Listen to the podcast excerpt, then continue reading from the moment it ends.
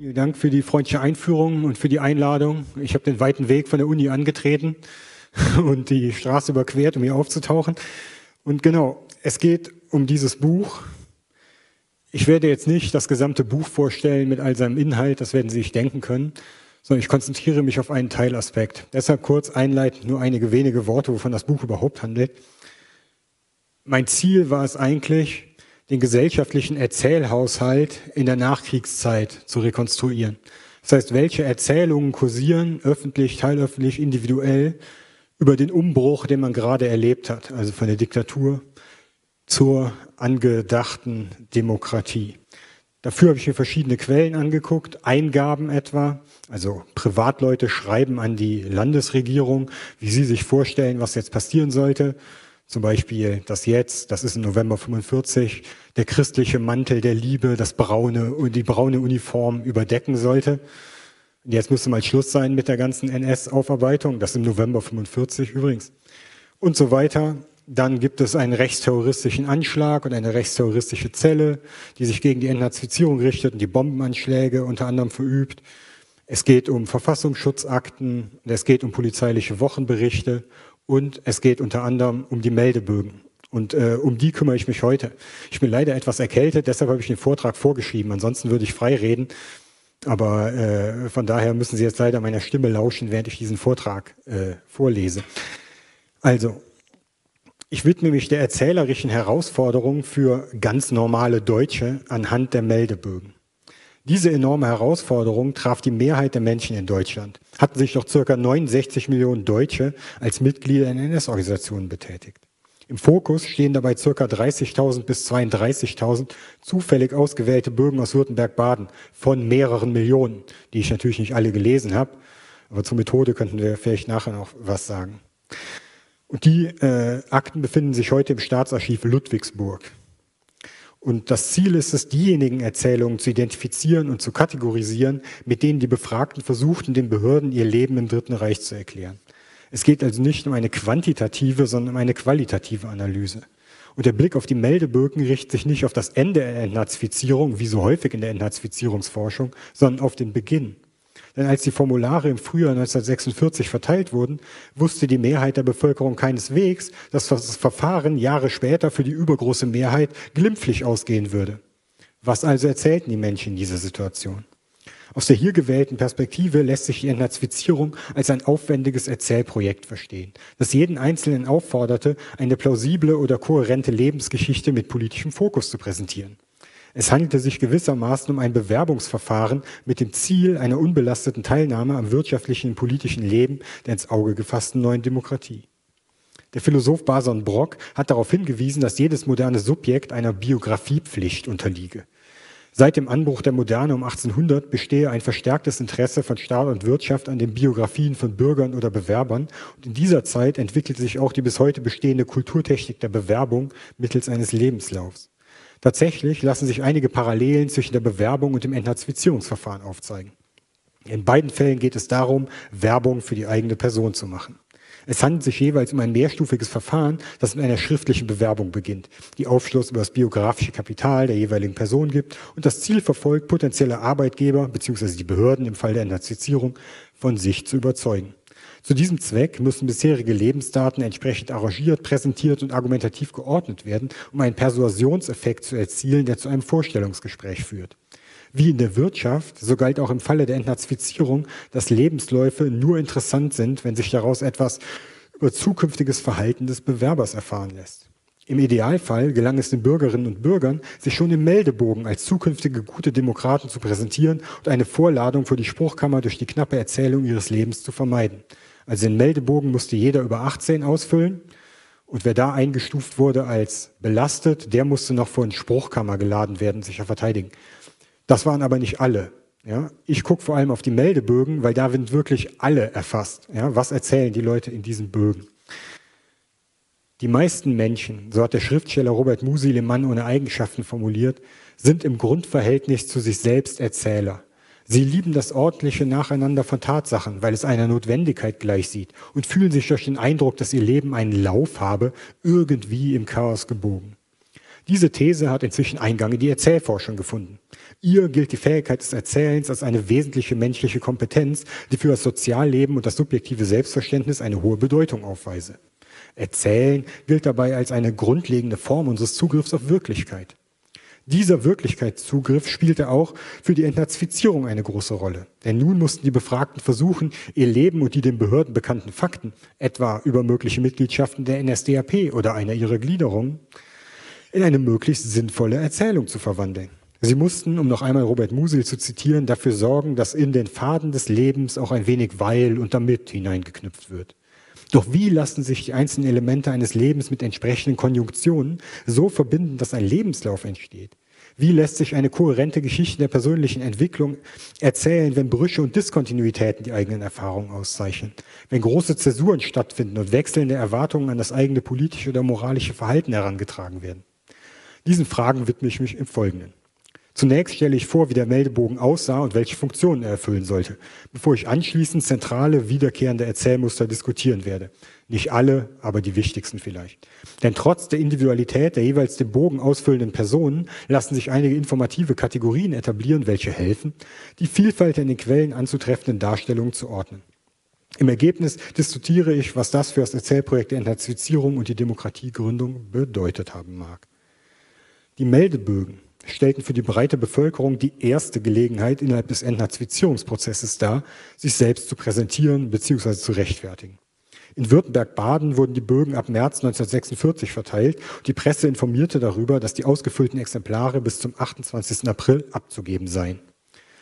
Die Textgattung Fragebogen galt den Behörden als das Zitat genialste, was es in Deutschland gibt. Denn der Bogen konnte einerseits dazu dienen, die riesige Überprüfungsaufgabe von Millionen Menschen handhabbar zu machen, andererseits aber auch dazu, die Machtposition derjenigen zu unterstreichen, die nun die Bevölkerung befragen konnten. Bei dem doppelseitig bedruckten Papier handelt es sich um eine Form des Gebrauchstextes, also eine Textsorte, die insbesondere für institutionelle Kommunikation bestimmte Texte umfasst. Der Fragebogen erwartete keine rhetorisch ausgefeilten Antworten, minimierte den gestalterischen Spielraum im Vorhinein und ließ doch einige Freifelder für individuelle Ausdrucksformen. Er bildete damit einen Teil der unlängst von der Literaturwissenschaft entdeckten Gattung Texte mit Lücken. Damit gehört der Bogen zu denjenigen Medien der Verwaltung, die sich als Formular bestimmen lassen. Also diejenige Sorte von Schriftstücken, die an der Schnittstelle zwischen Bürokratie und Publikum verortet ist. Mit Formularen und Vordrücken möchten die Behörden den Bürger zur aktiven Mitwirkung an seiner Verwaltung und damit zu Akten der aktiven Selbstdokumentation auffordern. Hinsichtlich der erzeugten Kommunikationssituation lässt sich die Textsorte des Meldebogens aber noch weiter spezifizieren. Der Schriftsteller und Machtanalytiker Elias Canetti hat in seinem unorthodoxen Klassiker Masse und Macht darauf aufmerksam gemacht, dass jede Frage ein Eindringen in das Leben einer Person und damit ein Mittel der Macht darstelle. Canetti geht davon aus, dass jeder Fragensteller das Leben der Befragten unterbreche und diese dazu zwinge, sich zu besinnen. Zweifellos kann der Gefragte die Antwort verweigern, die Frage falsch beantworten, irgendwie auszuweichen versuchen und so weiter. Aber er wird in jedem Fall in eine Machtsituation verwickelt, die sich umso asymmetrischer gestaltet, je mehr Fragen der Gefragte dem Fragenden beantworten muss. Man muss sich zur Befragungssituation verhalten. Nach Canetti stellen staatliche Organisationen ganz bestimmte Fragen, die im Wesentlichen der Sicherung und der Ordnung dienen, nämlich diejenigen nach Identität und Ort, nach Beruf, Lebensalter, Familienstand und Staatsangehörigkeit. Mit all dem, so Canetti, zu Bild und Unterschrift ist schon viel festgestellt. Tatsächlich bilden diese ordnungsstiftenden Fragen auch den Katalog ab, den die Befragten im Meldebogen beantworten mussten. Insbesondere bei Fragen, so Canetti weiter, die mit Schuldvorwürfen oder potenziellen Strafen verknüpft sind, sei der Befragte der weitaus Schwächere, der nur dann aus der Situation herauskomme, wenn er glaubhaft macht, dass er kein Feind ist. Diese Erkenntnisse Canettis lassen sich auf den bürokratisierten Befragungsprozess während der Entnazifizierung anwenden. Denn die neue Herrschaft etablierte sich als eine Ordnung, welche die Macht hatte, das Vorleben ihrer Bürgerinnen und Bürger zu erfragen und verstärkte damit den Rechtfertigungsdruck, der für lebensgeschichtliches Erzählen ohnehin konstitutiv ist.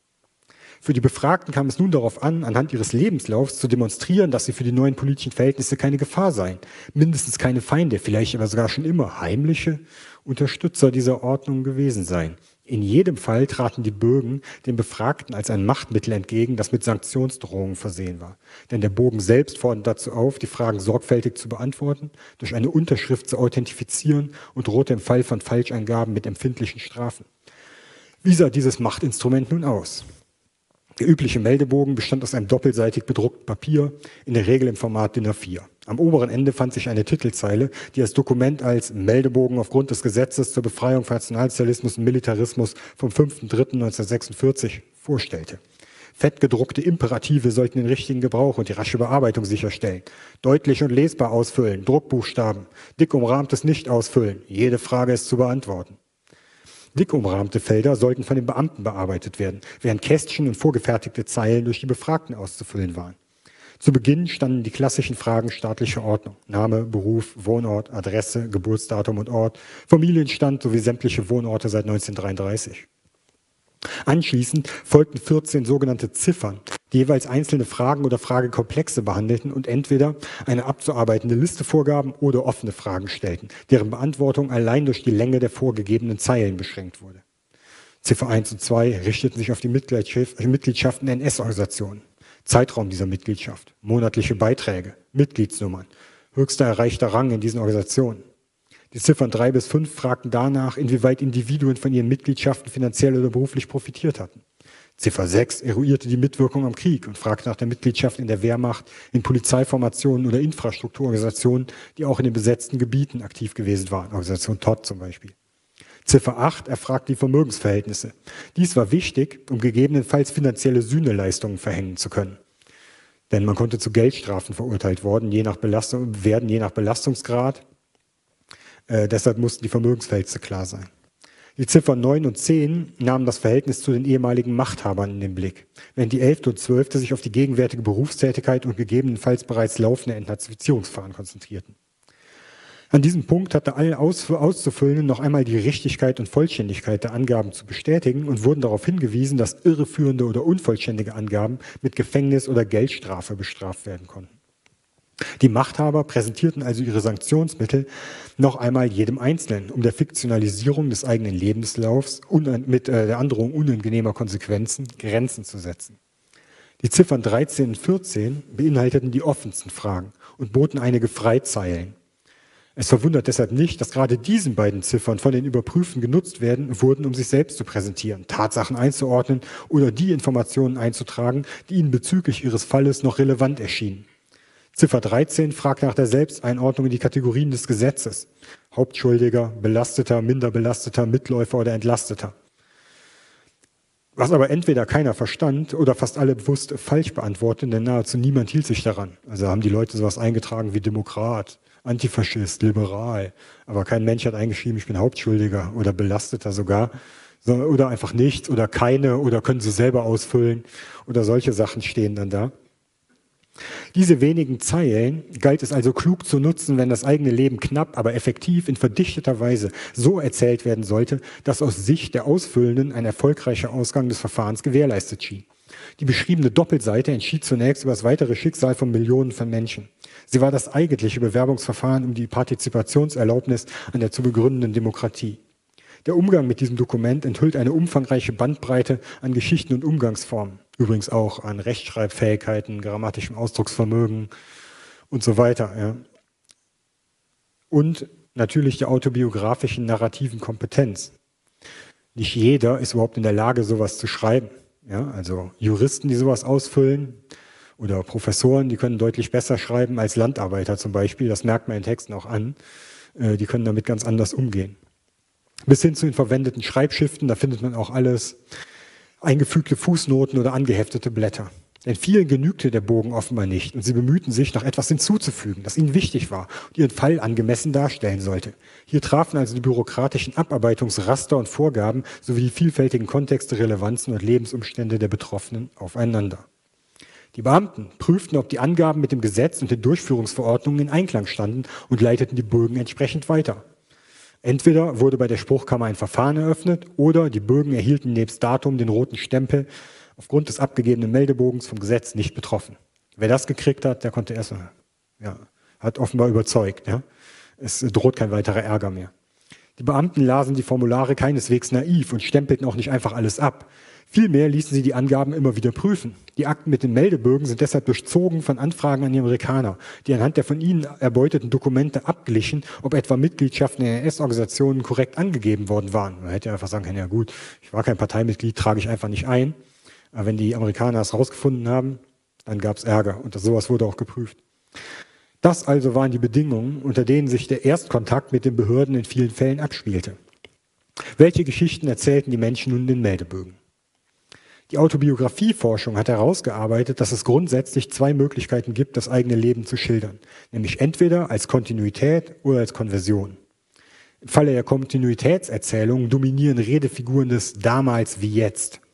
Hier wird das Leben so erzählt, dass die politischen Vorstellungen des Schreibers zum Zeitpunkt der Abfassung mit denjenigen der erzählten Zeit kongruent sind. Demnach kam es im Kontext der Entnazifizierung darauf an, das eigene politische Ich als unberührt von den Verhältnissen während des Dritten Reiches darzustellen und eventuelle Mitgliedschaften als bloß äußerlichen Opportunismus abzutun, der den inneren Kern der Person nie erreicht habe. Der Bogen legte diese Erzählvariante nahe, denn die knappe Form und vor allem die Drohung mit Sanktionen und Sühnemaßnahmen ließen kaum Raum für differenzierte Erzählung. Daher erschien es ratsam, vor allem Distanz zum Nationalsozialismus zu demonstrieren. Anstatt differenziert schattierter Grautöne war nun ein Kontinuitätsnarrativ gefragt, das in Schwarz und Weiß oder besser Braun und Weiß gehalten war. Wohl nicht zuletzt aus diesem Grund griffen etliche Betroffene auf diese Variante zurück. Kontinuitätserzählungen derart, dass man nach wie vor Nationalsozialist sei, sind dagegen aus naheliegenden Gründen in den Quellen überhaupt nicht aufzufinden. Die Konversionsbiografie wiederum verwendet Redefiguren des damals, aber jetzt. Bei dieser Erzählvariante konnten die Menschen durchaus zugeben, dass zu einem bestimmten Zeitpunkt Schnittmengen zwischen dem NS und den eigenen politischen Vorstellungen oder Zielen existiert hatten. Im Angesicht des Meldebogens aber wurde nun eine Lerngeschichte erzählt, die auf eine Konversion hinauslief, mithin deutlich machte, dass man hinsichtlich der Entwicklung des Regimes nach und nach dazugelernt habe und nun quasi durchs Leben selbst Demokrat geworden sei. Diese Variante war deutlich seltener verbreitet als die Kontinuitätserzählung. Denn den meisten Menschen erschien es offenbar sicherer oder einfacher, Ambivalenzen auszublenden und komplexere Geschichten schlicht zu vermeiden. Zunächst zur Kontinuitätserzählung. Die einfachste Möglichkeit bestand darin, Dichotomien zu bemühen, welche die eigene Biografie anhand der binären Opposition von Nazi, Nicht-Nazi oder politisch-unpolitisch erzählten. Der Literaturwissenschaftler Albrecht Koschorke hat darauf hingewiesen, dass das Erzählen in binären Schemata weit verbreitet ist, gerade weil es den Aufwand in intellektueller Arbeit reduziert und zu den geringsten Kosten die größte Trennschärfe bietet, weshalb sich vor allem einfache Texte ihrer Organisationskraft bedienen. Diese These bestätigt sich auch beim Blick in die Meldebögen.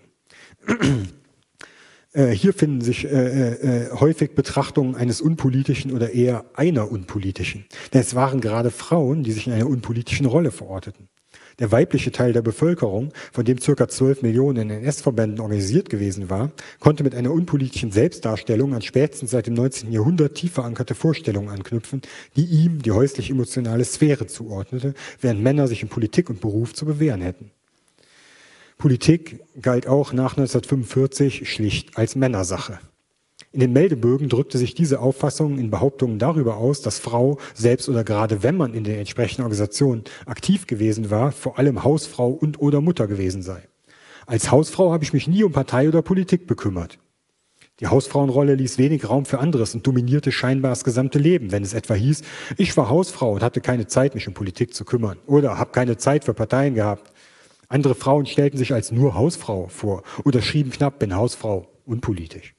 Eine Stenotypistin brachte die Distanz gegenüber der Politik durch Anführungsstriche zum Ausdruck, wenn sie schrieb, sie habe sich nie mit Politischem befasst. Eine andere Dame notierte, sie habe sich nie mit Politik beschäftigt und nur für Soldaten Socken gestrickt, obwohl gerade diese vermeintlich nebensächliche Tätigkeit die NS-Geschlechterordnung bestätigte, indem die Volksgenossinnen die Männer an der Front unterstützten. Mitunter kam es dabei zu paradoxen Behauptungen. Etwa wenn eine verwitwete Rentnerin sich selbst einerseits als Nazi-Gegnerin bezeichnete, andererseits aber behauptete, sich nie um Politik gekümmert zu haben. Derartige Widersprüche, denn ein gewisses Interesse für Politik war ja Voraussetzung dafür, sich überhaupt politisch als Nazi-Gegnerin positionieren zu können, zeigen, dass offenbar einigen Frauen besonders darauf ankam, ihre Distanz zum Nationalsozialismus zu demonstrieren. Sei es nun als unpolitische oder eben zugleich als unpolitische Nazi-Gegnerin, was auch immer das ist. Wie stark Politik mit Männlichkeit verknüpft wurde, zeigen auch einige Bögen, in denen Frauen gar nicht über ihre eigenen politischen Anschauungen unterrichteten, sondern zuerst oder überhaupt diejenigen ihrer Ehemänner. Ja, also die füllen den Bogen aus über ihre politische Einstellung und schreiben über ihren Ehemann. Mein Mann war Antifaschist. Oder ich bin seit 1933 verwitwet. Mein Mann war nicht Mitglied der Partei. Ich selbst auch nicht. Im letzten Fall trat der Mann noch mehr als ein Jahrzehnt nach seinem Tod als das bestimmende politische Subjekt des Ehepaares auf. Ja, also 33 gestorben, gerade rechtzeitig könnte man sagen, mit Blick auf die Entnazifizierung. Aber gut, wenn der nicht in der Partei war, dann muss ja alles in Ordnung sein. Die Vorstellung von Politik als Männersache war es wohl auch, die dafür sorgte, dass nur wenige Herren sich selbst als unpolitisch beschrieben. Ja, für die gab es diese Möglichkeit gar nicht in dieser Form. So behauptete etwa ein Sattler, er sei Handwerkermeister und kein Politiker und begriff damit Politik offenbar als etwas, mit dem allein Berufspolitiker zu tun hätten. Ja? Handwerkermeister, ja, also keine Politik. Ein vormaliger Berufssoldat wiederum erzählte, er sei 1928 bei der unpolitischen Reichswehr eingetreten. Ab 1933 weiterhin nicht politisch betätigt, musste wie jeder Soldat meine Pflicht nach Befehl tun. Auch andere Soldaten stellten auf den Nimbus der Überparteilichkeit ab, der dem Militär zugeschrieben wurde. Dies aber waren Ausnahmen, denn Männer bemühten häufig andere Varianten der Kontinuitätserzählung als die Frauen. Eine geläufige Art stellt die Verwendung von jetzt, so kompliziert, Allquantifizierungsanzeigern, wie stets oder immer oder nie dar. Ich war immer Gegner des Nazisystems oder ich war immer ein Gegner Hitlers. Die Behauptung, in allen Fällen und durchgängig Gegner des Regimes gewesen zu sein, wurden in den meisten Fällen überhaupt nicht beglaubigt. Weder wiesen die entsprechenden Schreiber auf Haftstrafen oder erlittenen Nachteile hin, noch rechtfertigten sie ihre gleichzeitig bestehenden Mitgliedschaften in NS-Organisationen. Die immer wieder auftauchenden Behauptungen einer grundsätzlichen Resistenz zeigen, dass die Menschen verstanden hatten, was nun gefordert war, nämlich die Demonstration von Distanz gegenüber dem untergegangenen Regime. Relativ simpel blieb dies in bloßen Behauptungen wie ich habe Hitler nicht gewählt oder eine nicht weiter begründete Einordnung als antifaschistisch. Manche der Befragten nutzten die Freifelder, um ihre Einstellung zum Führerstaat in zugespitzten Anekdoten auf den Punkt zu bringen, die offenbar in einem oder wenigen Sätzen ihre Haltung zum Ausbringen sollten. Ja, also das ganze Leben Dritten Reich schnurrt auf eine Anekdote zusammen, wie zum Beispiel die folgenden. Ein Mann, der behauptete, seit 1920 Demokrat gewesen zu sein, erzählte, das Anhören der ersten Führerrede beantwortete ich mit Kopfschütteln. Andere wiederum verwiesen auf bestimmte Erfahrungen oder die politische Sozialisation, um zu beglaubigen, warum sie im Inneren vom Nationalsozialismus überhaupt nicht berührt worden seien. Durch die Erziehung im Elternhaus, Vater alter Sozialdemokrate, blieb mir die Nazi-Ideologie fremd. Mitunter kam es dabei auch zum Eingeständnis von Scham. Eine Frau, die in der deutschen Arbeitsfront dem NS-Frauenwerk gewesen war, behauptete, nur zum Schein der Sache beigetreten zu sein, während sie ihre innere Haltung nach wie vor 33 beibehielt. Die Tatsache aber nicht widerständig genug gewesen sein, ließ sie nicht los und führte zu ihrem Urteil über sich selbst, es ist beschämend für mich. Nur wenige Meldebogenschreiber bemühten sich darum, ihre Gegnerschaft zum NS etwas ausführlicher darzustellen. Wahrscheinlich deshalb, weil sie dies im Gegensatz zu vielen anderen auch konnten. 1881 geborener pensionierter Beamter, der sich als scharfer und unbeugsamer Gegner des Nationalsozialismus vorstellte, klebte eigens einen Anhang an den Meldebogen, der ihm offenbar als zu knapp erschien, um seine Erfahrungen angemessen darstellen zu können. Ja, Beamte schreiben gern und viel. Die zusätzlichen Dokumente enthielten ein Leumundszeugnis, das ein ehemaliger Kollege ausgestellt hatte und das dem Meldebogenschreiber politisch tadelloses Verhalten attestierte. Dieses Verhalten schrieb sich der Zeuge auch gleich selbst zu, weshalb quasi zwei Kontinuitätsgeschichten in einem Meldebogen erzählt wurden. Eine andere Möglichkeit der Beglaubigung bot der Hinweis auf politisches Engagement vor 1933, an das die jeweiligen Personen nun wieder anknüpfen wollten. Das Dritte Reich erschien in diesen Erzählungen als eine Periode, in der man irgendwie habe überwintern müssen, um nun wieder politisch aktiv zu werden. Das politisch-biografische Kapital, das man bis 1933 akkumuliert hatte, war während der NS-Herrschaft entwertet worden, stieg aber nun wieder im Kurs. Vor allem ehemalige Sozialdemokraten und Gewerkschafter, seltener auch liberale Kommunisten oder Zentrumsmitglieder nutzten diese Variante. War vor 1933 Mitglied der KPD und bin es auch wieder, schrieb etwa ein Arbeiter. Wer für sein vormaliges politisches Engagement während des Dritten Reiches verhaftet oder verfolgt worden war, konnte diese Ereignisse nun zur Beglaubigung der eigenen Biografie nutzen. Dies taten vor allem ehemalige Kommunisten, Sozialdemokraten und Mitglieder des Reichsbanners Schwarz-Rot-Gold, also jenes prorepublikanischen Wehrverbandes, der zum Ziel gehabt hatte, die Weimarer Demokratie mit militanten Mitteln zu verteidigen. Ein sozialdemokratischer Schlosser, der im Reichsbanner als Kameradschaftsführer tätig gewesen war, berichtete, er sei verfolgt worden und habe seit 1942 einen Hochverratsprozess durchstehen müssen.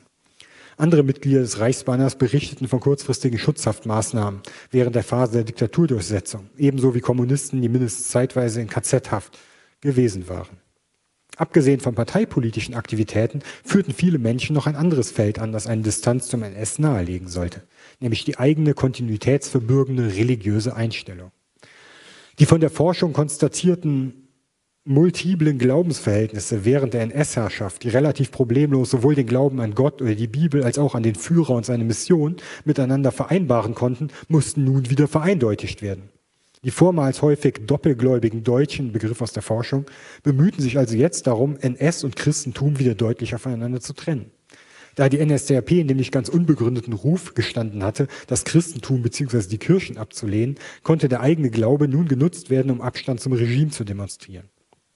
Die unterschiedlichen Konflikte und Bekenntnisse sowie deren Nähe oder Ferne zum Führerstaat drückten sich auch in den Meldebogenerzählungen aus. Eine ältere Dame schrieb etwa, dass sie als gutgläubige Person die NSDAP sofort in ihren Gewaltakten von Anfang an verurteilt habe.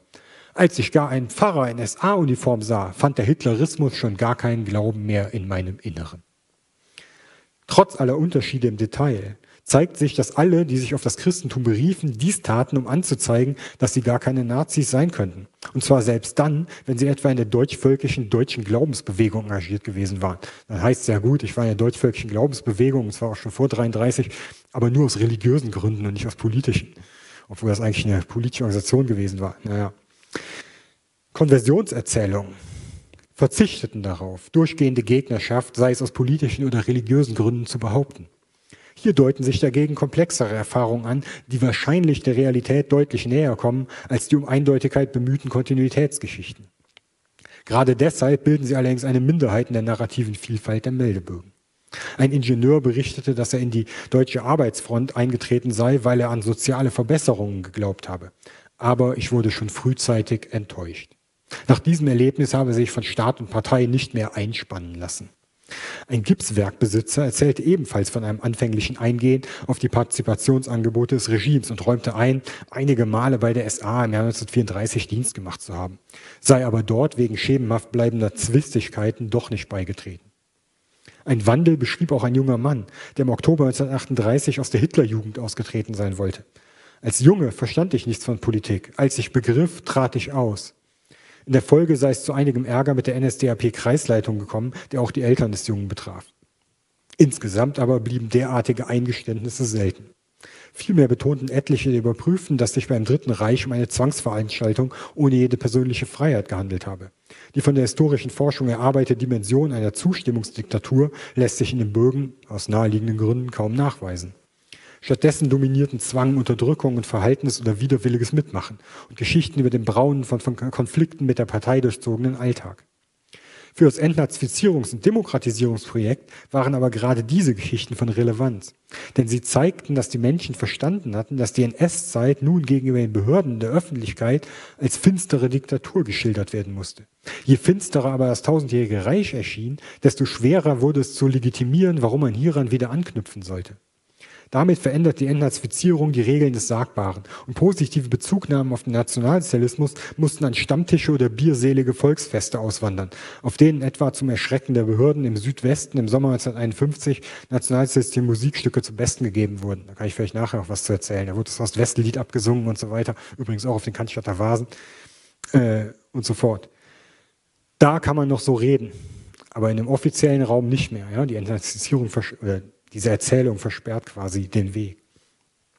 Die negative Darstellung korrespondierte mit der Position, in der sich etliche Schreiber nach 1945 versetzt sahen, nämlich als Opfer der Geschehnisse.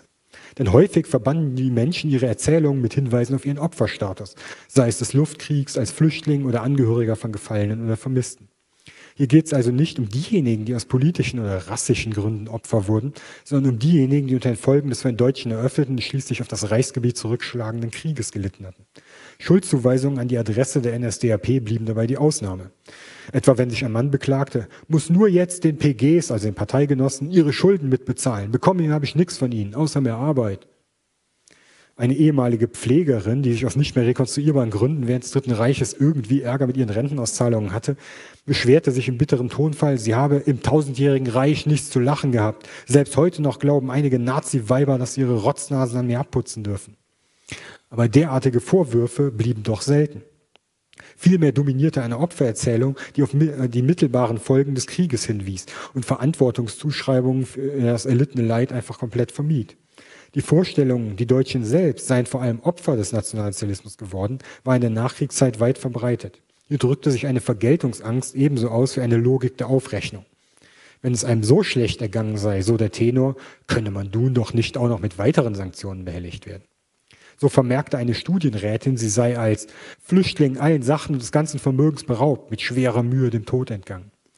Warum hielten die Deutschen alle diese Schicksalsschläge fest, nach denen der Bogen ja überhaupt nicht fragte? Ja, also wird nicht gefragt, die Leute schreiben es einfach ins Freifeld rein, wie mein Mann ist äh, irgendwie im Krieg gefallen oder sowas. Man wird wohl davon ausgehen können, dass der Hinweis auf Verluste aller Art dazu diente, sich als jemanden darzustellen, der bereits durch das Leben oder die Umstände hinreichend bestraft worden sei und von daher keiner weiteren Sühnemaßnahmen mehr bedürfe. Ja, das Kriegsende hat selbst umerzogen. Eine Verkäuferin verknüpfte ihre Leidenserfahrung sogar explizit mit dem Gedanken an ihre Entlastung. Bin ausgesiedelt und um Hab und Gut gekommen, fühle mich in jeder Weise entlastet.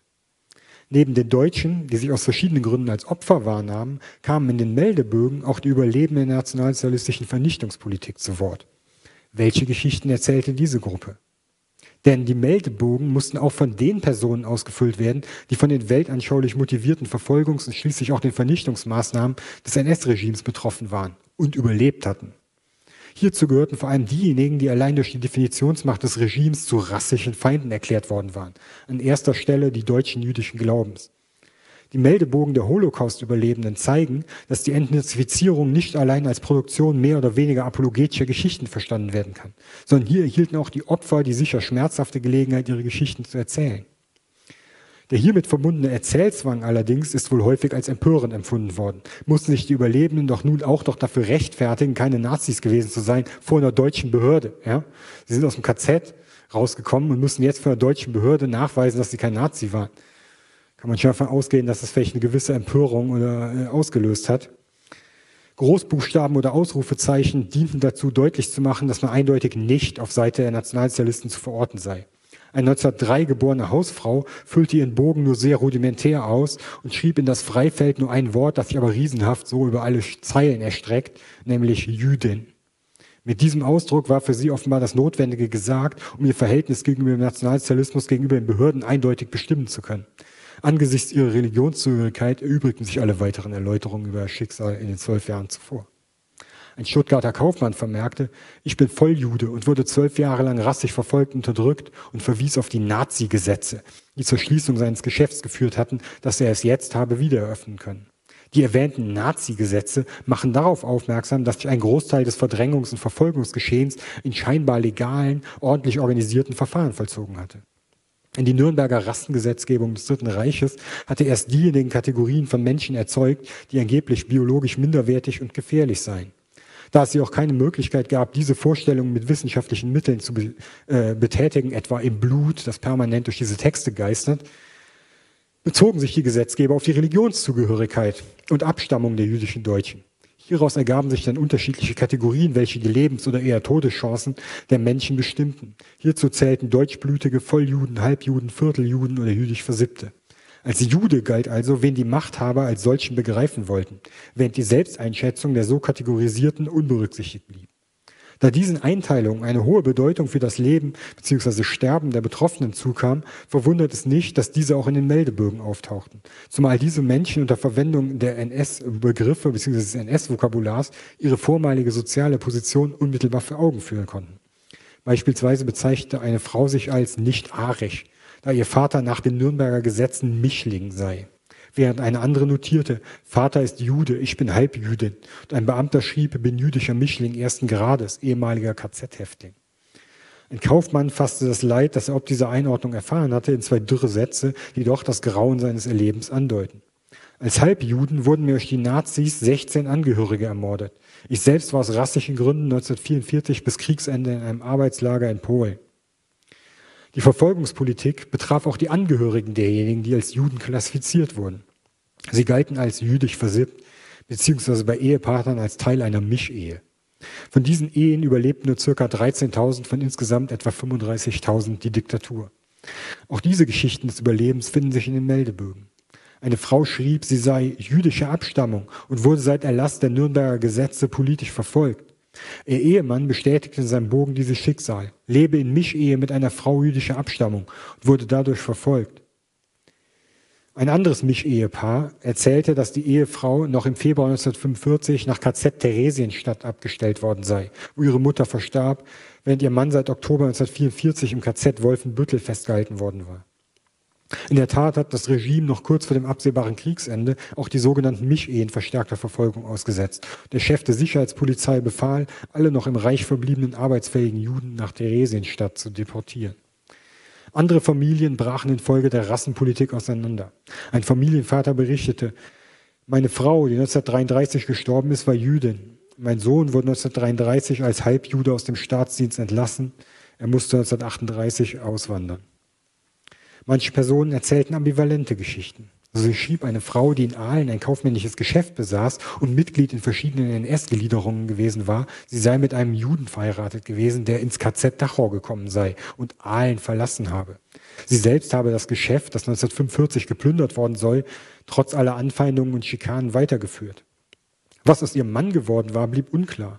Möglicherweise hatte sie inzwischen oder schon vorher wieder geheiratet, denn sie trug einen anderen Familiennamen als ihr vormaliger jüdischer Partner. Es ist nicht ausgeschlossen, dass diese Kauffrau ihren ehemaligen Mann lediglich erwähnte, um die angebliche Distanz zwischen dem Regime und ihrer Existenz zu beglaubigen. Überhaupt ist allein durch den gelegentlichen Hinweis auf als jüdisch geltende Ehepartner oder Verwandte keineswegs sichergestellt, dass nicht auch diese Menschen mindestens zeitweise vom Nationalsozialismus oder Politik Hitlers angetan gewesen sein mochten.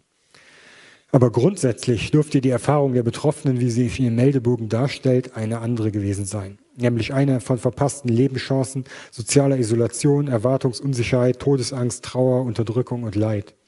Für die Überlebenden war der Meldebogen sicher beides. Ein empörendes Ärgernis, sich nach all dem, was man durchgemacht hatte, auch noch für eine deutschen Behörde rechtfertigen zu müssen.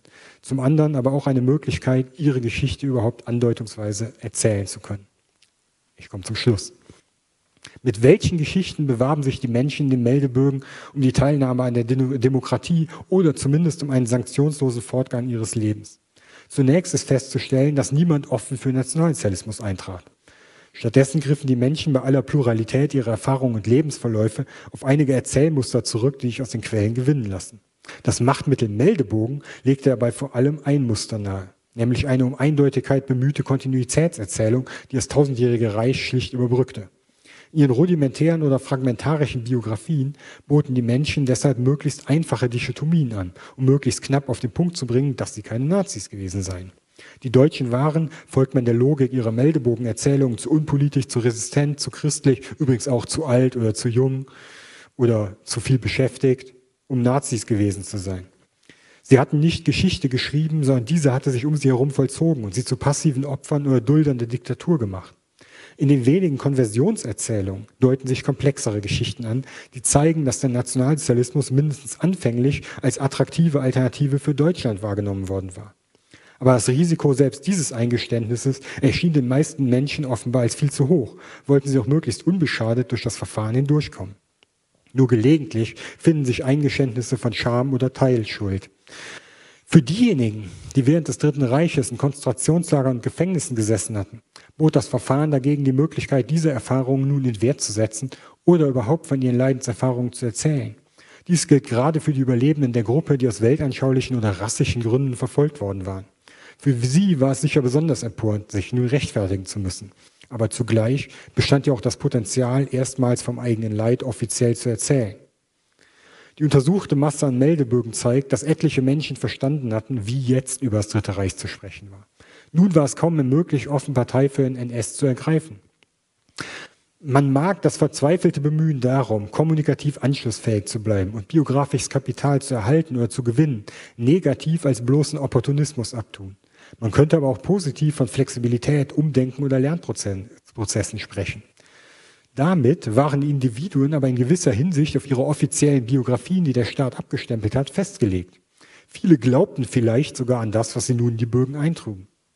Der Fragebogen führte nämlich jedem vor Augen, dass der neue Staat auch sein eigenes, noch so kleines, unbedeutendes Leben in den Blick nahm und mindestens eine Abkehr vom Nationalsozialismus oder gar ein Bekenntnis zur Demokratie erwartete. Damit wurden die Regeln des Sagbaren verändert. Unabhängig vom jeweiligen Wahrheitsgehalt der erzählten Geschichten stiftete das Verfahren Erwartungssicherheit hinsichtlich des Umgangs mit dem Dritten Reich und seiner Weltanschauung. Jetzt weiß jeder, was erwartet wird, wie man darüber reden muss. Aus dieser Sicht erscheint der schlechte Ruf der individualisierenden Entnazifizierung nur zum Teil berechtigt. Mit ziemlicher Sicherheit kamen zu viele der Verantwortlichen für die verbrecherische Politik des Regimes zu leicht davon. Aber die Entnazifizierung bedeutete doch eine Abkehr vom Nationalsozialismus und eine Hinwendung zur Demokratie in den offiziellen Selbsterzählungen zahlreicher Menschen. Auf dieser Basis konnte das demokratische Projekt aufgebaut und abgesichert werden, bis dann schließlich das sogenannte Wirtschaftswunder, die Bereitschaft der Westmächte zur Zusammenarbeit, eine stabile Parteiendemokratie und schlichte Gewöhnung zur Legitimation des neuen Staatswesens beitrugen. Unabhängig von den Fragen nach den Faktoren des Erfolgs oder Misserfolgs der Demokratiegründung und der Aufarbeitung der NS-Vergangenheit lassen sich die Entnazifizierungsakten auch dafür nutzen, Fragen danach zu stellen, wie und mit welchen narrativen Mustern Menschen ihr Leben sich selbst erzählen. Vielen Dank.